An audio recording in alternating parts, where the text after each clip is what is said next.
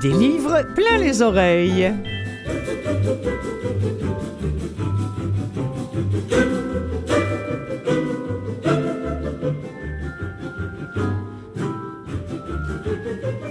Bonjour à toutes et à tous, ravi de vous retrouver cette semaine à cette émission qui fait la part belle, qui fait d'ailleurs 100% euh, de sa part au livre audio.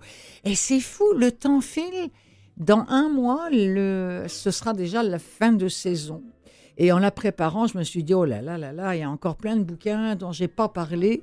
Alors, euh, ben, aujourd'hui, c'est l'occasion ou jamais de plonger dans l'univers audio de Geneviève Peterson, Louise Dugas, Guy Lafleur, Marc-Laurent Do, je vais le dire, et Pascal Villelmi.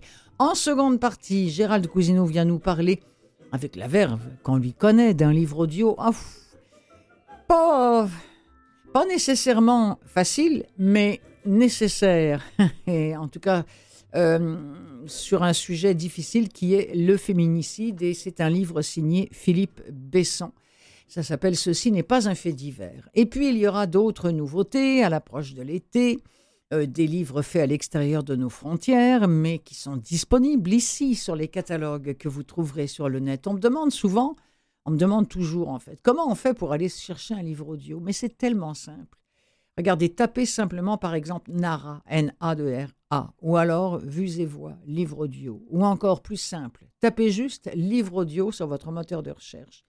Eh bien, vous allez voir apparaître la liste des catalogues disponibles, dont ceux que, j'ai déjà nommés, plus Audible, bien sûr, Audiolib, Gallimard, Écoutez Lire, euh, Radio-Canada Audio, Lizzy, Boucle d'oreille, etc. Des noms que vous connaissez bien si vous êtes des fidèles de cette émission des livres pleins les oreilles. Alors, euh, on va commencer par quoi? Tiens, on va commencer par celui qui est signé Geneviève Peterson. Ça s'appelle La Reine de Rien. Et c'est du Peterson dans toute sa splendeur. Même les vieilles Madame Grosse qui font semblant de faire de l'elliptique parce que leur médecin de famille leur a dit qu'elles mourraient du diabète de type 2 si elles continuaient à rester assises sur leur cul. Quand j'ai accouché de ma première, mon père m'a posté un elliptique par Purolator. Pour pas que tu deviennes avec un gros derrière comme ta mère. Il a écrit ça sur une feuille 8,5 par 11 avec l'entête de sa compagnie en haut à droite. Il avait collé son mot d'amour sur le top de la boîte, il m'a envoyé un mail pas longtemps après pour me demander si j'étais contente de son cadeau. Je l'ai remercié, même si je l'haïssais de m'avoir acheté ça. J'ai mis la machine dans le coin de mon bureau puis j'ai collé la photo d'une mannequin de bobette en face. Je faisais de l'elliptique chaque soir quand mon bébé dormait. Je pouvais rester dessus une heure, une heure et demie. Je regardais la fille tout le long. Je pense que c'était Gisèle Bunchen dans le temps qu'elle sortait avec Leonardo DiCaprio. Je suais comme une mongole en regardant ses jambes qui durent pour toujours et en me maudissant d'être incapable de l'accoter. C'était clair que je serais jamais un ange de Victoria's Secret puis que je resterais éternellement semi-belle. Ça n'a pas pris de temps avant que je perde trois grandeurs de jeans puis que le monde au bureau se mette à me complimenter sur la façon miraculeuse dont j'avais perdu mon pas de grossesse. C'était facile. Je faisais deux heures de sport par jour puis je mangeais juste des biscuits soda. Je plaçais le paquet sur la petite tablette en haut de mon bureau, juste à côté des vestiges d'une plante araignée jaunie que je me refusais à sacrer au vidange. Je prenais un biscuit quand j'étais étourdie ou, si j'étais vraiment pleine de volonté ce jour-là, sur le bord de l'évanouissement. Tout mon linge me faisait bien, par exemple.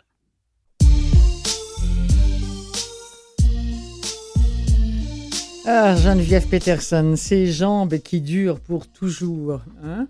tous les gens qui, euh, qui travaillent avec leur plume auraient bien aimé l'écrire, celle-ci.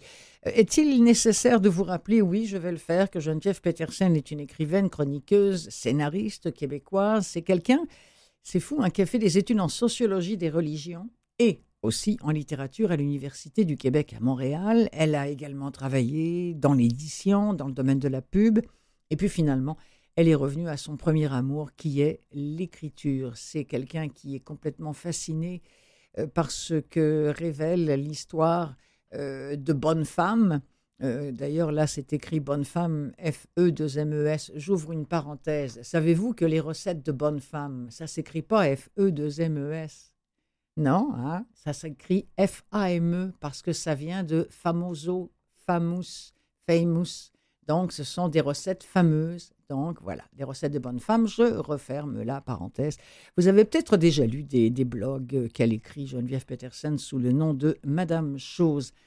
Vous avez peut-être aussi lu La déesse des mouches à feu, sorti en 2014, euh, ou alors, euh, alors qu'elle dressait un portrait plutôt sombre d'une génération d'ados dans les années 90, avec pour toile de fond le Saguenay. Euh, le, livre est encore d'actualité, il passe encore assez régulièrement sur, le, sur le petit écran. Alors, La Reine de Rien, eh bien, ce roman-là raconte l'histoire d'un couple au moment de son éclatement. Euh, elle, est, toujours Catherine, puisque c'est le personnage central de la déesse des mouches à feu qu'on retrouve ici, qui est toujours une journaliste ambitieuse, prête à tout, mais qui est complètement étouffée par les carcans qu'on lui impose.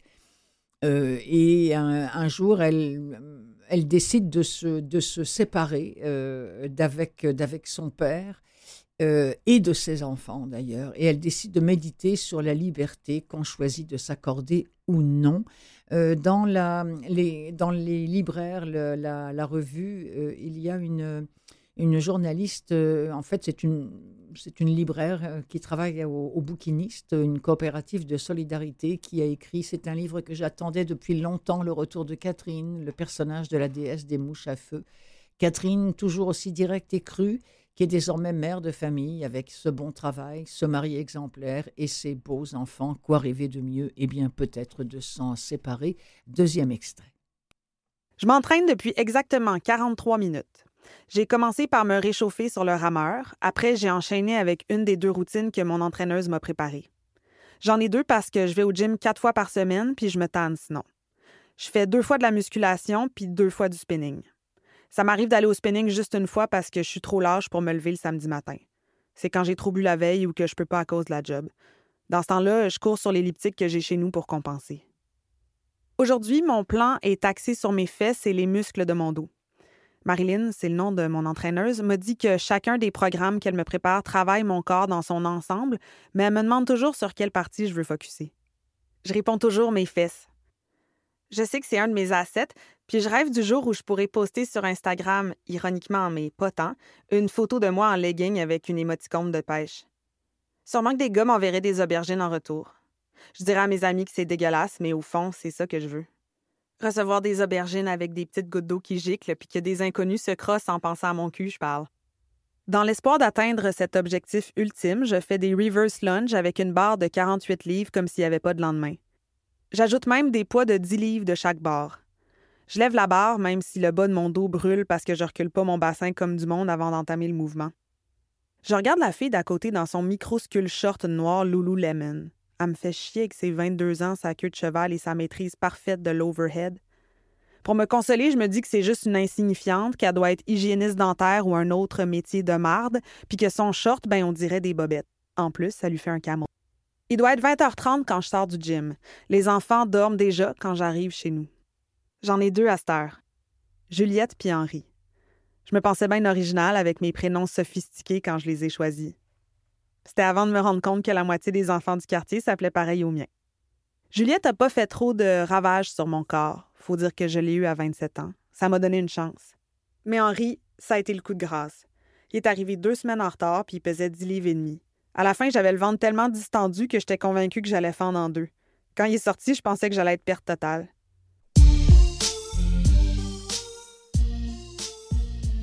Ça s'appelle La Reine de Rien. Ça a été écrit par Geneviève Peterson et c'est lu par Alix Dufresne. Ça a été enregistré dans les studios de VVLA. Entre chien et loup maintenant de Louise Dugas, lu par Daniel Panton. Euh, d'abord, quelques mots sur Louise Dugas, qui, est, qui a été journaliste pigiste, notamment à la presse et dans la, à la revue Châtelaine aussi, je pense. Euh, elle a aussi été critique musicale pour l'hebdomadaire Voir. Elle a, occupé plein, plein de postes différents à Elle Québec, dont celui de rédactrice en chef. Mais ce qu'on sait peut-être moins, c'est que Louise Dugas a longtemps été bénévole pour la SPCA de Montréal et pour Zoothérapie Québec. Cette femme-là a promené plus de 2000 chiens au fil des ans. Et là, il est question d'un chien, entre chien et loup. Il est question de la chienne Dina qui se méfie diablement des humains. Elle est, elle est d'allure atypique, euh, mais adaptée, hostile. Euh, elle est piaffe, jappe, grogne. On ne sait pas trop comment l'aborder. Et si Dina, euh, la mal-aimée, apprend miraculeusement à faire confiance aux gens et à devenir rien de moins qu'un toutou absolument formidable, eh bien, elle est pour sa maîtresse, donc pour Lou, un fabuleux miroir, un révélateur de ses propres impasses. C'est un récit qui est tendre, qui est drôle, euh, qui est en nomination pour le prix de la météorite littéraire de l'année. C'est une magnifique histoire de cœur entre une humaine et sa chienne. Et c'est surtout la preuve éclatante que l'amour guérit.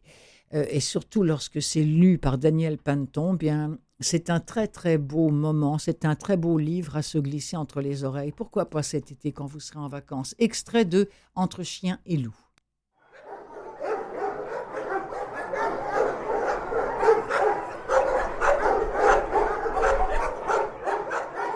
Je me souviens très bien de la première fois que j'ai vu Dina. J'étais au refuge pour promener des chiens comme tous les lundis soirs, ma passion pour les toutous ayant trouvé un exutoire au milieu de ma quarantaine. Améliorer le bien-être d'animaux orphelins, malheureux, laissés pour compte, m'apportait beaucoup de paix. J'oubliais la pression au magazine pour lequel je travaillais, les heures de tombée impossibles, les deux cents courriels par jour. Depuis que j'étais bénévole, j'avais appris un tas de choses.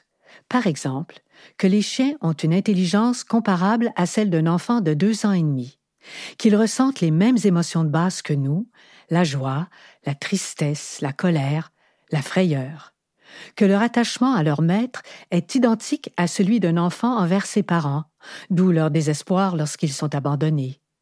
Ma présence auprès d'eux contribuait, selon moi, à rendre leur vie plus douce, ce qui, en retour, conférait un sens à la mienne. Ce lundi soir, donc, un petit chien noir et blanc bourrassait dans une cage au milieu du chenil. Son visage était aussi terrifié que terrifiant. Je me rappelle m'être dit Tiens, on dirait Cudjo, le méchant Saint-Bernard du roman de Stephen King. La créature jappait, pestait, ronchonnait à faire trembler les parois de son cachot, surtout lorsqu'un chien ou un humain s'approchait trop près. Est arrivé il y a six jours, m'a informé une collègue sans tarder. Il n'y a pas beaucoup de bénévoles qui sont capables de la sortir. Quand Michel a deux minutes, il y a prend dans ses bras et il y a promène. Michel, le préposé de jour au chenil, avait un faible pour les petits formats. Selon lui, elle est super fine, mais en cage, elle a l'air de ça. La bête a braqué sur moi son regard de feu. A-t-elle fait d'un air mauvais, exhibant de belles canines laiteuses, avant d'aboyer fort, les yeux exorbités, le cou bien tendu, comme si elle allait foncer sur moi tel un loup affamé? Comment un chien haut comme trois prunes peut-il japper comme un molosse de soixante-dix livres? Me suis-je aussitôt demandé. Si c'était pour faire fuir les adoptants potentiels, c'était vachement efficace. Généralement, les gens préfèrent adopter des chiots ou des chiens de petite taille.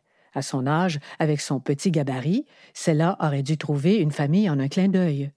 Or, elle était toujours au refuge après une semaine. Ou, à ta place, choisir un autre chien, m'a lancé avec conviction ma collègue. Celle-là est trop imprévisible. J'aurais peur qu'elle me saute en plein visage. Peut-être qu'elle a juste besoin de sortir, ai-je répliqué avec un aplomb qui m'étonna moi-même. Sans regarder le monstre une seconde dans les yeux, je me suis approché doucement de sa cage pour lire la fichette. Dina, pitbull et teckel, femelle, sept mois et demi, non stérilisée. Pitbull et chien saucisse. Quelle drôle de patente, ai-je tout de suite pensé. Vrai que, comme tous les pitbulls, elle avait le poil ras, la queue bien pointue et un poitrail aussi développé que celui d'un haltérophile corse. Mais pour le reste, je me suis agenouillée à droite de sa cage, et non devant, afin de ne pas l'intimider davantage. Je suis restée un long moment sans bouger, en me faisant la plus vulnérable possible, dos courbée, tête baissée, et ses hurlements ont diminué d'intensité. De côté, je voyais que la créature m'observait avec curiosité.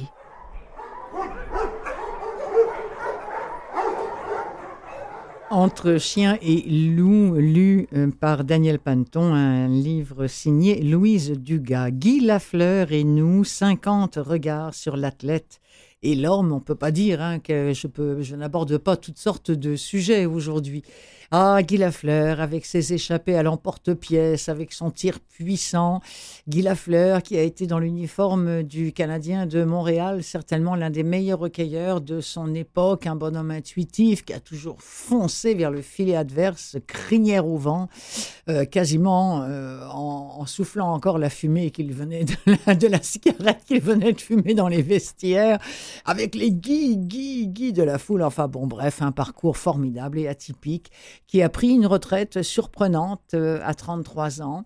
Et euh, donc, il allait, comme toujours, à contre-courant du jeu. C'était pas la première fois qu'il nous faisait le coup. Il, a, il est passé rapidement à New York. Il a terminé sa carrière dans l'uniforme des Nordiques de Québec, la ville où, où sa légende a débuté. C'était un athlète absolument parfait. Il était euh, aussi un homme et un citoyen engagé. Et il a, il a autant marqué euh, l'imaginaire que, que, le, que le démon blond des, des partisans et le flower de, de, ses coéquipiers. Et là, il y a 50 témoins euh, triés sur le volet qui nous ont fait découvrir leur Guy Lafleur. Le voici ou plutôt voici sa présentation par Louise Turcot, Louise Turcot comédienne qui personnifie la maman de Guy Lafleur et qui nous raconte comment Guy Lafleur affûte déjà ce tir qui lui vaudra sa renommée.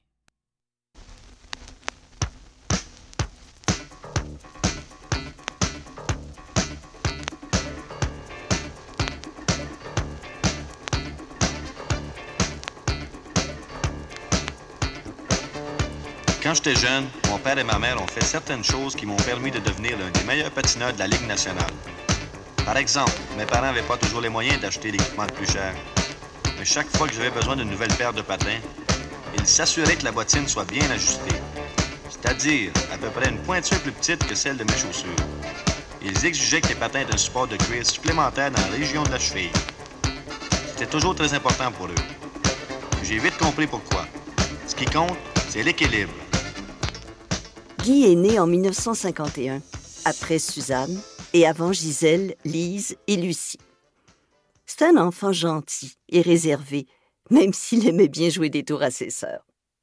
Il aimait aller à l'école primaire Sainte-Famille. Il était à son affaire. Régent et moi, on était exigeants envers nos enfants. On leur disait si vous voulez faire des activités, il faut d'abord réussir à l'école. Guy pouvait donc jouer au hockey tant qu'il voulait parce qu'il réussissait bien. C'est pas surprenant qu'il ait adoré le hockey. Quand son grand-père Lafleur écoutait les parties du Canadien à la radio, il fallait que ça soit silence dans la maison. Mon mari, pour se détendre, était devant notre télévision en noir et blanc chaque fois qu'il le pouvait durant la saison et les parties de détail, ah, comme on disait dans le temps pour parler des séries éliminatoires. Guy s'assoyait près de lui. Malheureusement, son grand-père Lafleur est décédé quand il était adolescent. Il n'a donc pas eu la chance de voir son petit-fils connaître ses grands succès. Mon mari faisait une grande patinoire sur le côté de la maison. Il construisait aussi une glissade parce que les filles préféraient souvent glisser sur des traîneaux en carton. Guy, lui, a commencé à patiner à l'âge de cinq ans. Pour Noël, on lui avait acheté un casque en cuir brun, un chandail du Canadien, des culottes, des bas, des jambières et des patins. Au début, on lui mettait une chaise sur la glace. Il la poussait. Ça n'a pas été long qu'il a commencé à jouer au hockey dans notre cour, et les cousins, les amis des alentours venaient. Jacques Massy, Pierre Letan, Guy Laramé, Michel Paillet, Peter Simpson et quelques autres. Les Massy, qui habitaient derrière chez nous, avaient aussi une patinoire. Les samedis et dimanches matin, Guy se réveillait très tôt. Il devait avoir autour de sept ans quand tu as commencé à aller tout seul à l'aréna. Il est tout près de la maison, pendant que la famille dormait encore. Des fois, j'ai l'impression qu'il se couchait avec son équipement. L'hiver, quand il allait dehors, il avait toujours le sourire. Monsieur Jean-Paul Meloche était le responsable de l'aréna. Il habitait sur place. Il n'avait pas le droit de laisser entrer les jeunes à l'extérieur des heures prévues, mais il tolérait Guy, qui connaissait un endroit pour se faufiler à l'intérieur. Même quand il faisait assez noir à l'intérieur de l'aréna, Guy pratiquait sans arrêt ses lancers dans le filet et sur les bandes. Ça réveillait même M. Meloche, mais il laissait faire parce qu'il l'aimait bien et qu'il admirait sa persévérance. Une fois que tu maîtrises ton lancer, il faut que tu saches quand t'en servir. Il est important de toujours te fixer une cible quand tu pratiques tes lancers. C'est en fermant ou en ouvrant ta palette que tu peux vraiment contrôler tes lancers. Pour viser bas, baisse ta palette, pour lancer haut, remonte-la. N'oublie pas que tes lancers du revers sont toujours plus difficiles à cause de la courbure du bâton. Ah, c'était dans les années 70, hein, que c'est bon de, réentendre Guy Lafleur nous expliquer toute la difficulté du tir euh, plus ou moins élevé en fonction de, bah, de l'angle de la palette finalement.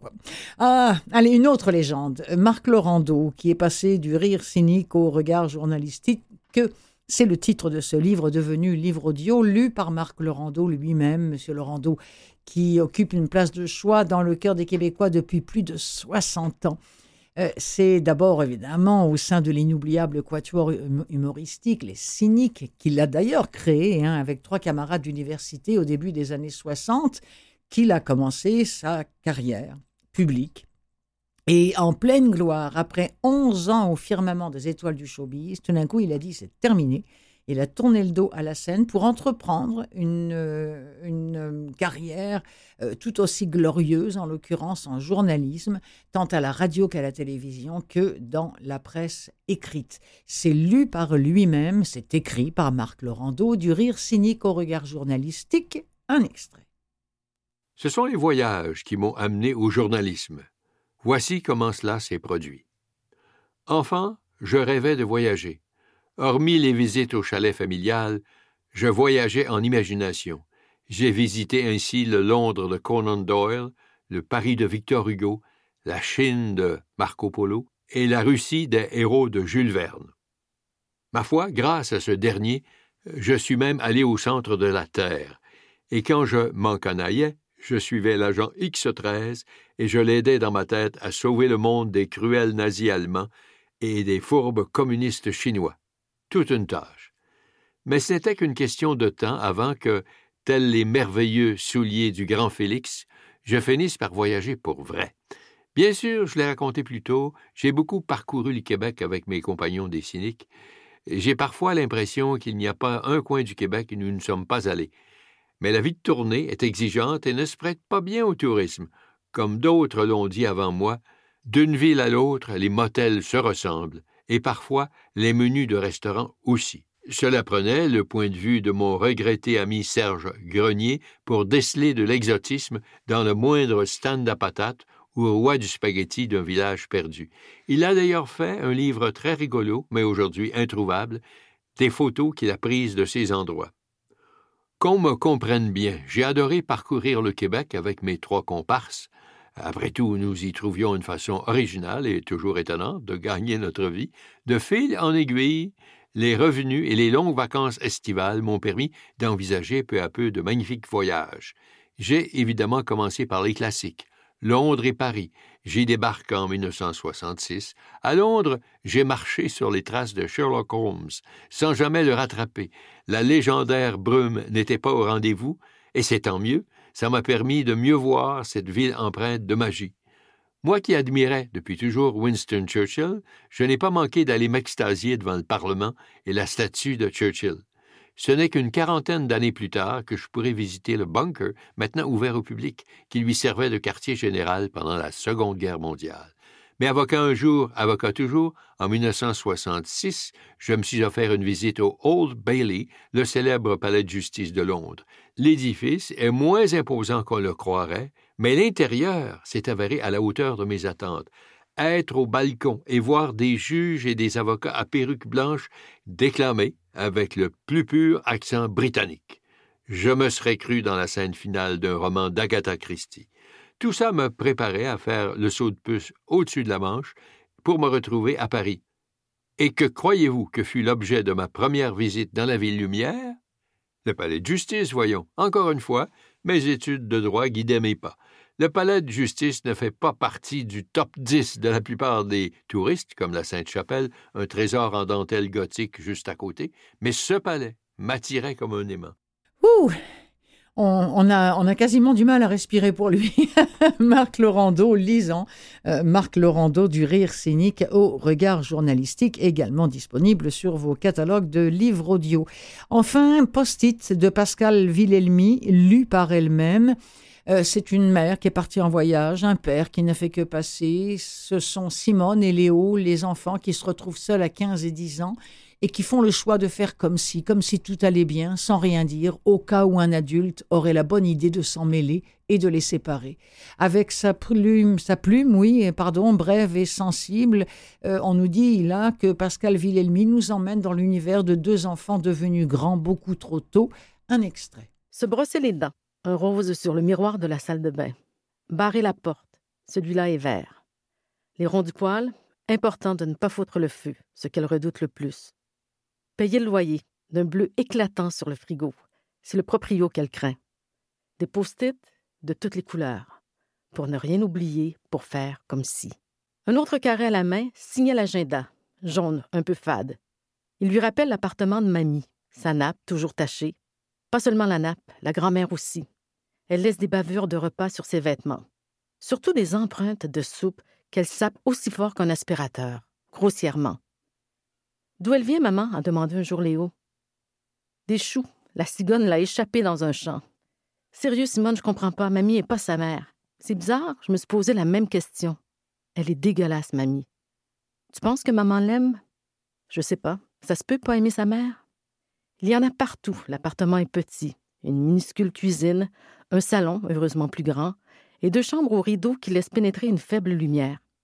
Si elle en avait le luxe, Simone pourrait être plus sensible à la lumière, à ce qui l'entoure, au parfum, même les moins inspirants, comme celui que dégage la poubelle sous l'évier. Il n'y a pas de post-it pour lui rappeler de respirer, de humer un peu. Ce n'est pas malpropre, au contraire. Elle n'a simplement pas le temps de tout gérer, c'est trop. Elle survole les pièces pour trouver le bon endroit, celui qui piquera l'attention. Dans le salon, près de l'immense télé qui pèse sur un vieux coffre en bois. Pas d'inquiétude, le coffre est solide. Il a appartenu à un marin à raconter au menti l'antiquaire. Il servait de valise sur les bateaux. Elle pourrait aussi le coller sur l'abat-jour d'une des deux lampes qui ont aussi leur histoire. Vraie celle-là. Une expédition de nuit dans les ruelles où des adultes ingrats avaient décidé d'entreprendre le grand ménage d'un logement. Le corps de leur père pas encore froid, s'est indigne maman. Le voisin était mort seul à sa table. Deux jours plus tard, les héritiers s'étaient mis à la tâche de tout vider. Un peu plus, ils auraient fait un feu de joie dans la cour. On les aurait entendus chanter en brûlant les habits, les draps. Ils s'étaient contentés de tout balancer dans la ruelle. Ils célébraient cette bonne affaire qui les attendait. Vendre l'appartement. Enfin. Devenir ou s'estimer presque riches en biffant de leurs souvenirs ce vieil homme qui recevait peu de visites, à qui Simone faisait un signe de la main ou un sourire timide. Ce soir-là, ils avaient beaucoup bu, ces enfants, et ils jetaient, des livres plein les oreilles, la suite.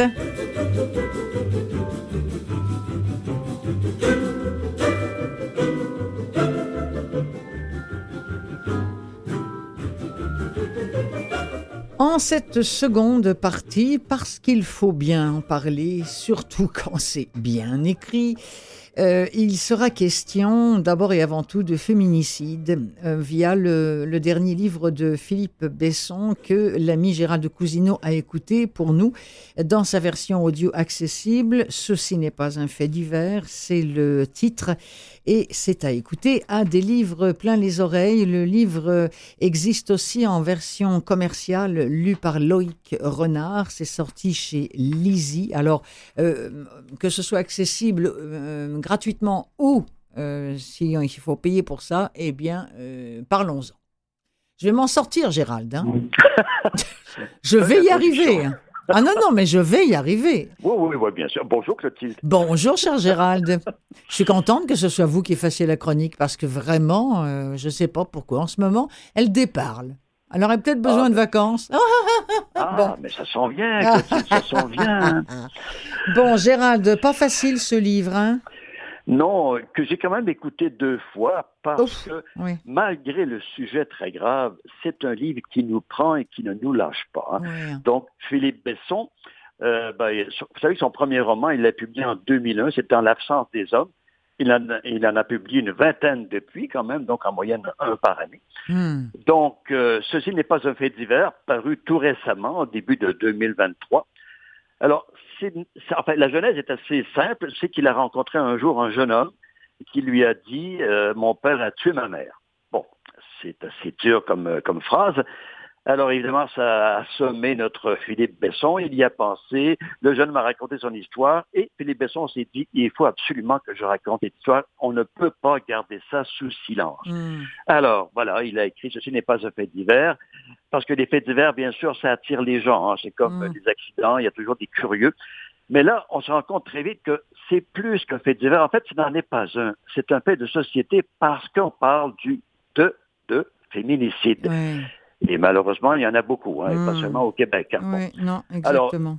c'est très simple. Vous avez euh, à, Blanquefort, je ne connais pas ce coin-là, c'est pas loin de Bordeaux, je crois. On dit dans la Gironde, c'est pas très loin de Excusez-moi, j'ai pas bien compris le nom. Blanquefort, Blanquefort. Ah, ah non, je connais pas du euh, tout. Bon, là, donc, euh, vous avez à Blanquefort une petite famille. Il y a Léa, la fille, elle a 13 ans. Elle vit avec ses deux parents qui ont souvent des disputes.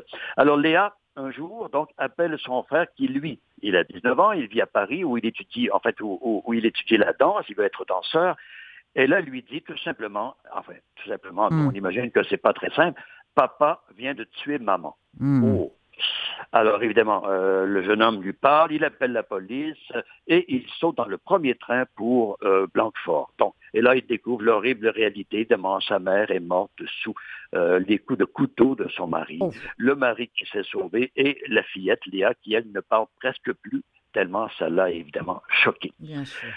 Donc, que raconte Le narrateur, c'est le frère. Hein. C'est lui qui raconte. D'ailleurs, on n'a pas son prénom. C'est lui qui va raconter l'histoire. Et là, il va raconter les 21 mois qui se déroulent, qui se passent entre le moment où la dame, où la femme est tuée par son mari et le, ah. la tenue, l'ouverture du procès. 21 hmm. mois quand même. Alors, imaginez, 21 mois pour les deux enfants, parce que euh, je parle de deux enfants, même s'ils ont 13 et, 19 hmm. ans. Alors, c'est un calvaire. Et là, ils vont découvrir chez les autres la pitié, évidemment. La pitié devient une sorte de compagne quotidienne. Ils découvrent la pitié. Ils sont d'abord choqués par la mort de leur mère et demandent ensuite beaucoup de chagrin et puis là, la colère. Pourquoi leur père a fait ça? Hmm. Ils vont même aller le voir parce que le père, finalement, est retrouvé, il est emprisonné. Il y aura la tenue du procès. Bon, je ne veux pas tout dire, vraiment, même si ce n'est pas un roman policier, je ne veux même pas tout dire, mais il y a à la fin le témoignage de Léa, et ça, c'est particulièrement émouvant. Hmm. Je ne sais pas si ça s'est passé comme ça dans la vraie vie, mais c'est vraiment un moment fort du roman. Il faut vraiment aller jusqu'au bout, même si, je le rappelle, ce n'est pas un livre facile, Clotilde, on s'en mm, doute, mm, mm. mais c'est raconté avec tellement de pudeur, tellement de ah, sobriété. Euh, euh, autrement dit, il n'y a pas de sang là-dedans. Enfin, non, non, je, non, non, je comprends. Là, quand on parle de violence et quand on parle de douleur, on parle, on parle de douleur psychologique humaine, voire inhumaine. On s'intéresse beaucoup comment ces deux enfants-là, Léa et son frère, vont réussir à reprendre goût à la vie, vont refaire finalement euh, surface, littéralement, pas être descendu aux enfers. Donc, c'est ça l'essentiel du livre, et c'est ça qui est raconté, mais avec beaucoup de sobriété, beaucoup de pudeur.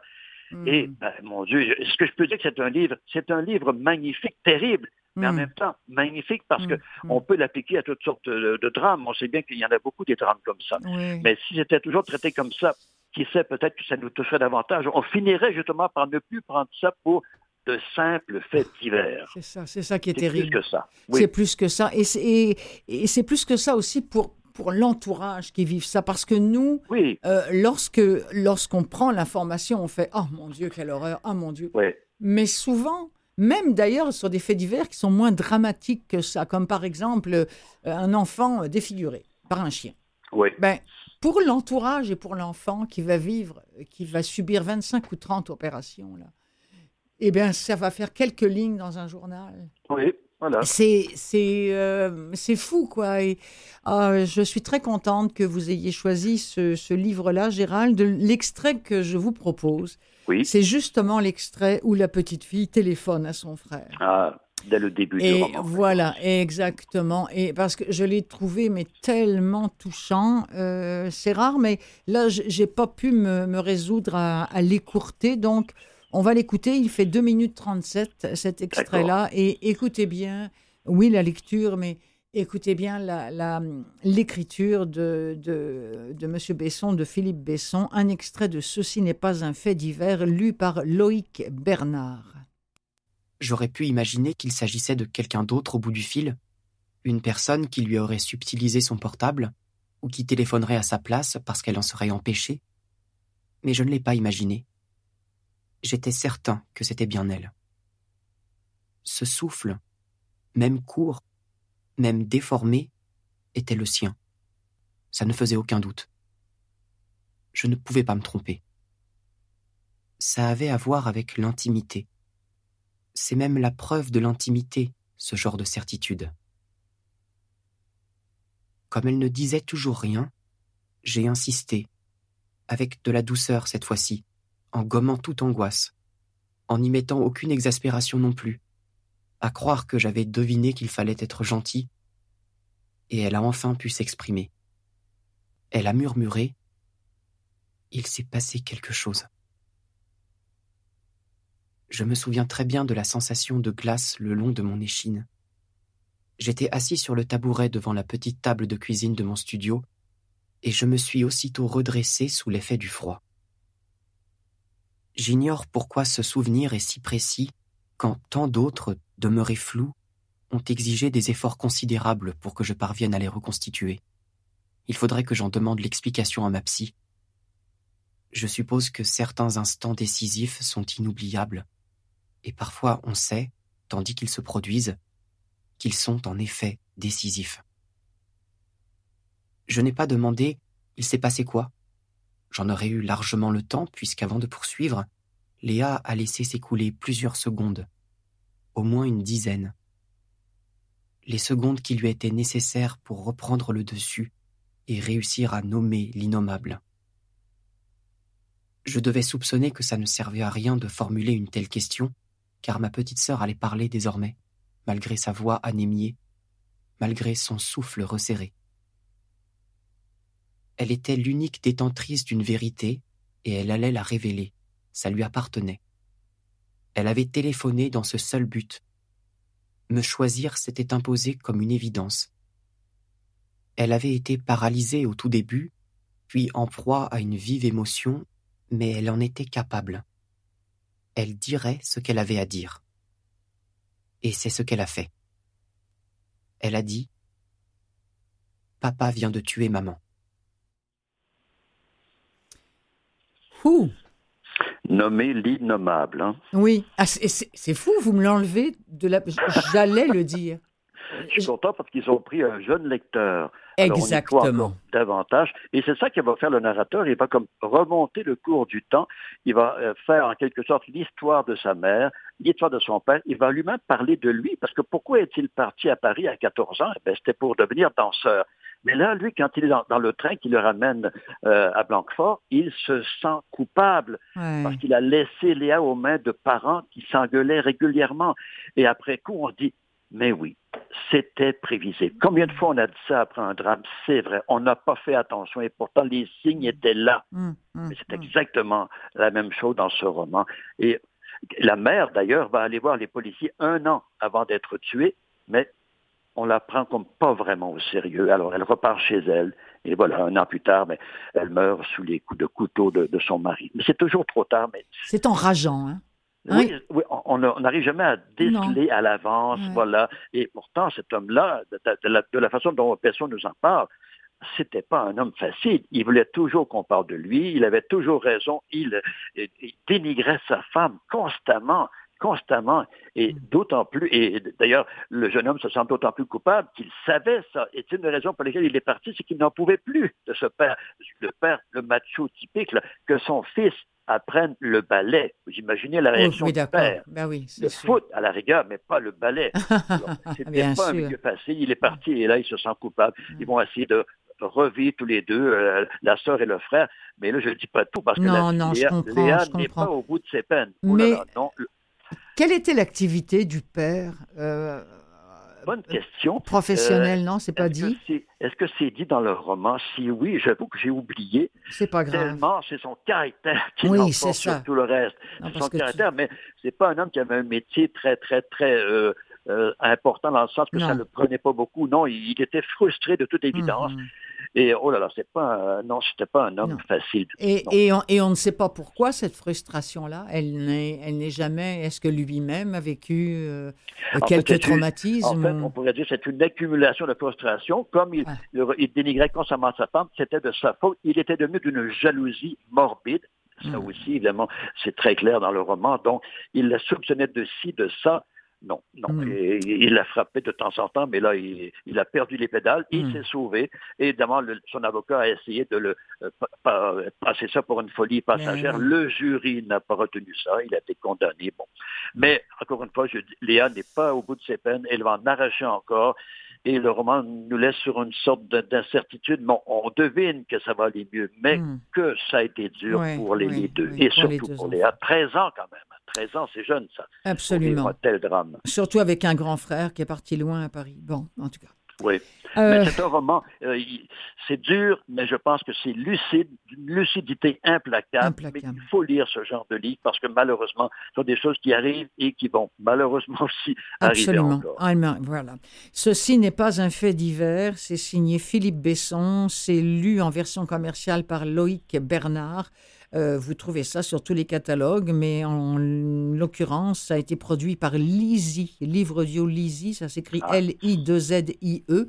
Mais cela étant dit, vous pouvez le, le trouver sur plein d'autres catalogues, Boucle d'oreilles, euh, Audible et compagnie. Merci Oui, beaucoup. Un livre, un livre assez court aussi. Assez également. court. hein. Bon. Oui. Euh, un livre coup de poing, quoi. Oui, Gérald ah, à fait. Cousineau, c'était notre dernière de la saison ensemble. Déjà Mais oui. Ah bon? Bah écoutez, en tout cas, je pense, mais de mémoire, il me semble. Euh, oui, oui, oui, oui, oui. Euh, je- Alors, si oh, oui, euh, oh, j'ai un tout petit doute. Oh, j'ai j'ai un tout petit doute. Peut-être que je vais vous redemander une fois. petit Oh, j'ai un petit doute. Allez. Alors, alors peut-être à la prochaine ou sinon à la saison prochaine. Je le souhaite euh, ardemment. Au plaisir, Clotilde. Au plaisir. Salut, Gérald. Au revoir.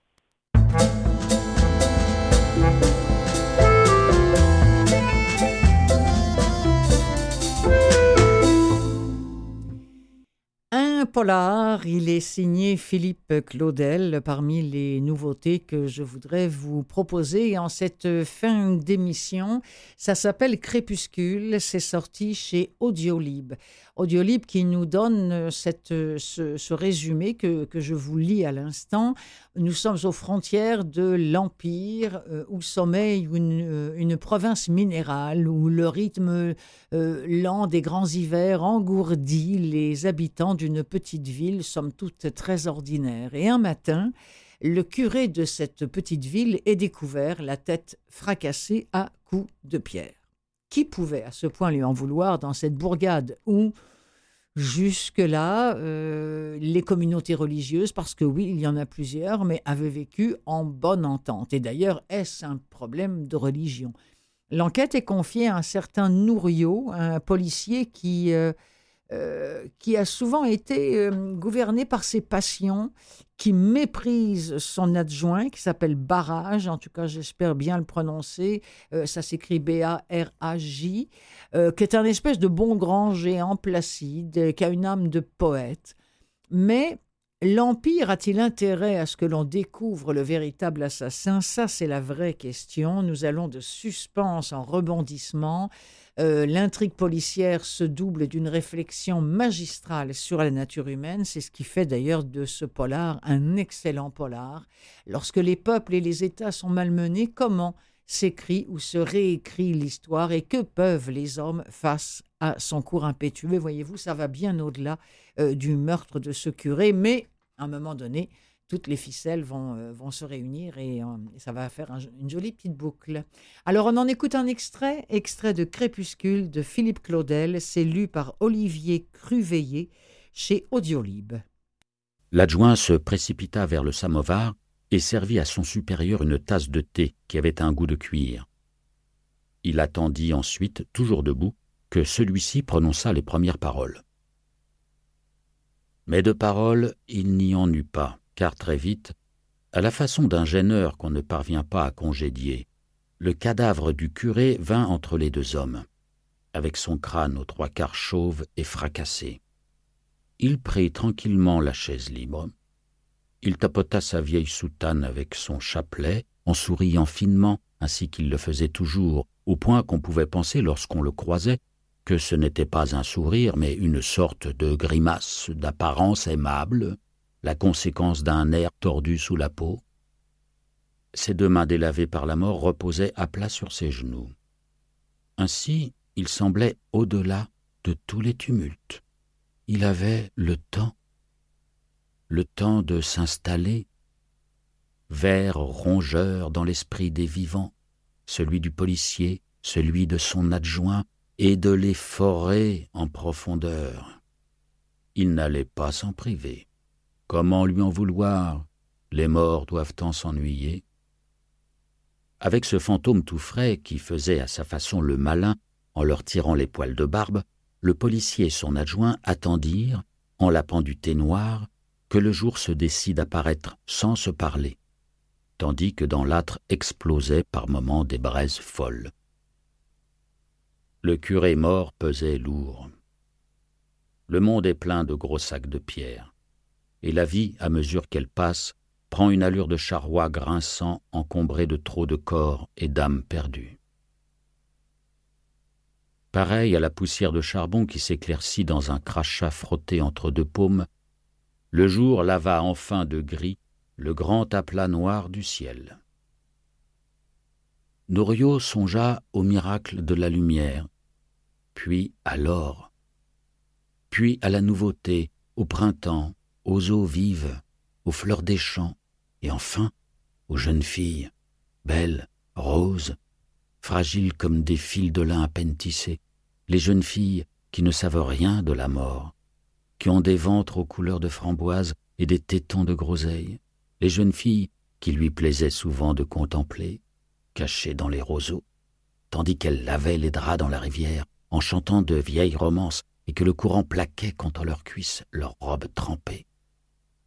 Le policier chassa les corps des jeunes filles de ses pensées, cligna des yeux. Hmm. Extrait de Crépuscule chez Audiolib euh, de Philippe Claudel, lu par Olivier Cruveillé. Vous venez d'accoucher, vous ne savez plus comment vous vous appelez, vous êtes complètement crevé, exalté, heureuse une minute, euh, désespéré l'autre, vous changez d'humeur tout le temps, tout le temps, tout le temps. Rassurez-vous, hein, tout est normal. Vous vivez, vous souffrez de postpartum et il y a une femme, deux femmes en fait, qui s'appellent Anna Roy et Caroline Michel qui ont écrit sur le sujet La vie rêvée du postpartum avec un extrait, vous allez voir, on est dans le vif du sujet et je trouve ça très très bien que ce soit écrit et je trouvais ça aussi très très bien de le diffuser, de le diffuser. Je vais y arriver. Alors euh, voilà, donc c'est un sujet tabou, mais euh, c'est la plupart du temps on pense que c'est une période enchantée, mais souvent c'est une période extraordinairement difficile. Euh, la relation avec cet enfant qui, arrive, c'est même les, les premiers sourires, les, beaucoup de choses que l'on découvre, y compris les hémorroïdes. Oui, monsieur, oui, madame, y compris ça. Euh, bref, c'est un livre où s'entrechoque euh, un peu d'humour, mais beaucoup de réalisme et de lucidité au sujet du postpartum. Et j'ai un extrait à vous faire entendre. Je vous rappelle le titre La vie rêvée du postpartum. C'est encore Audiolib qui a produit ça. Confidence et vérité sur l'après-accouchement. Il fait nuit, un bébé pleure. Une femme sort de son lit, marche péniblement, s'assied sur ses toilettes, nettoie les points de suture de son épisiotomie et change de protection. Cette femme vient de mettre au monde un enfant et à la regarder, on comprend que les jours qui suivent l'accouchement ne ressemblent pas à une croisière en Méditerranée. Dommage. Parce que si cette femme avait arboré un ventre plat, une jolie petite culotte, un grand sourire et une mine ensoleillée, ce spot de pub pour serviette hygiénique spéciale postpartum, dont elle est l'héroïne, aurait probablement été diffusé le 9 février 2020 sur la chaîne ABC durant la soirée des Oscars. Mais non. La chaîne a rejeté le spot, estimant ce dernier trop cru. à croire que le contraste était trop important. Après tout, on ne partage pas de telles images entre deux récompenses cinématographiques. Pourtant, cette publicité signée Frida Mom est criante de vérité. Après ce fâcheux épisode, la PDG de la marque a pris la parole et rappelé que ce film avait été créé pour partager un portrait brut et honnête de ce que traverse une femme qui rencontre pour la première fois ce genre de transformation physique. Dans la foulée, plusieurs personnalités tout aussi révoltées se sont exprimées sur les réseaux sociaux. L'actrice Busy Phillips, qu'on a pu voir dans la série Dawson, a écrit Je pense fermement que plus nous pourrons normaliser l'expérience corporelle d'une femme dans les médias, mieux notre société et notre culture se porteront. Je pense que c'est une publicité incroyable qui représente avec précision quelque chose que des millions de femmes connaissent intimement. Le mannequin Ashley Graham, qui venait d'avoir un bébé, a quant à elle posté une photo en couche sur Instagram avec une légende bien pensée. Levez la main si vous ne saviez pas que vous changeriez aussi vos propres couches. Et puis tiens, je finis brièvement avec euh, le Royaume des Unis. C'est peut-être euh, le couronnement de Charles qui m'a donné cette envie-là. On est à Bourneville, une charmante bourgade proche de Birmingham qui est connue pour sa célèbre chocolaterie. On y fête la victoire de mai 1945 avec la petite Mary Clark qui va grandir et vieillir. On y suit le, le mariage, le couronnement de Charles et Diana, la mort de Diana. Et c'est un livre très agréable. Debout à sa porte, son balai à la main, écoutant le bruit distant de ses voix d'enfant, Doll avait le sentiment d'habiter simultanément le passé, le présent et l'avenir. Cela lui faisait penser à sa propre enfance, à l'époque où elle-même fréquentait, plus de trente ans auparavant, les bancs de la petite école paroissiale de Wellington, dans le Shropshire, un souvenir ancien, quoique toujours vivace. Mais cela lui rappelait aussi que ces enfants qui criaient et chantaient seraient ceux qui porteraient sur leurs épaules les années à venir, qui reconstruiraient le pays après six années de bataille et enterreraient le souvenir de la guerre. Le passé, le présent et l'avenir. Voilà ce qu'elle entendait dans les voix des écoliers qui résonnaient depuis le terrain de jeu, lors de la récréation du matin. Comme le murmure d'une rivière, comme le bruit de la marée montante, un contrepoint distant au chuintement de son balai sur les marches, une voix désincarnée chuchotant à son oreille, encore et encore le même mantra. Plus ça change, plus c'est la même chose.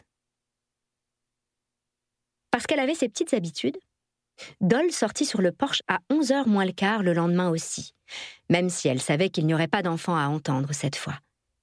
Les écoles étaient fermées ce jour-là. Et pourtant, le silence de Bourneville semblait plus profond que jamais, même en cette matinée historique. L'annonce était enfin arrivée par la radio, la veille au soir, deux jours de célébration. Mais si certains s'attendaient à assister à des échauffourées alcoolisées ou à des scènes de danse improvisées sur les trottoirs de ces rues tranquilles et bordées d'arbres, avec leurs rangées à n'en plus finir de maisons paisibles, imperturbables, ils risquaient d'être déçus. Au contraire, les rues étaient encore plus désertes que d'ordinaire. Le silence était plus absolu.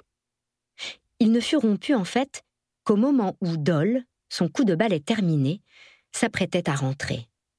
Moment où elle entendit des pas et, se tournant pour voir à qui ils appartenaient, vit passer Mr. Tucker du numéro 18. Il portait son chapeau melon, ainsi que son plus épais par-dessus en laine peignée, malgré la chaleur.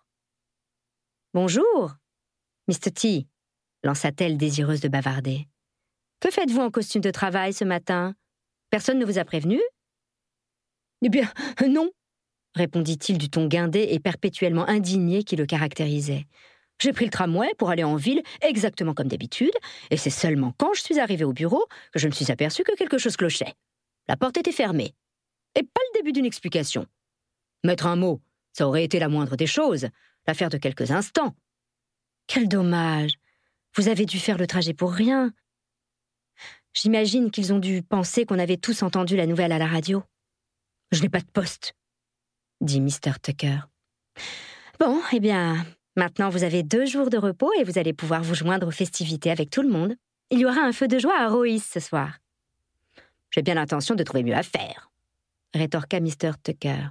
Ce ne sera pas difficile. Il s'apprêtait à poursuivre son chemin, Mais même lui avait remarqué quelque chose d'inhabituel dans l'apparence de Doll, et il ne put réfréner sa curiosité.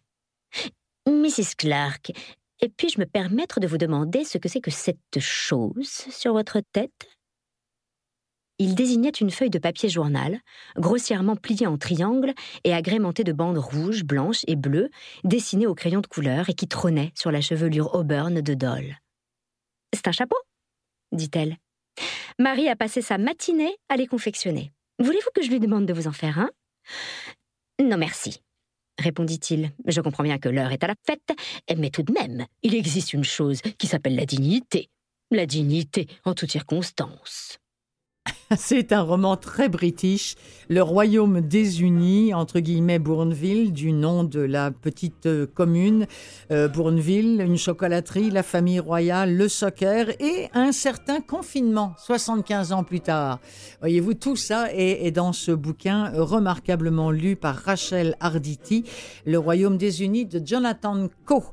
Voilà ce qui referme cette nouvelle édition de l'émission des livres pleins les oreilles, euh, que toujours animée réalisé pour vous par, par, euh, par Clotilde Sey et toujours appuyé par mon ami Mathieu Tessier qui est en régie. Euh, on se retrouve la semaine prochaine. D'ici là, profitez donc des livres qui vous parlent au creux de l'oreille. C'est tellement fantastique. Allez, salut et merci à Gérald Cousineau. Oh, J'ai failli oublier.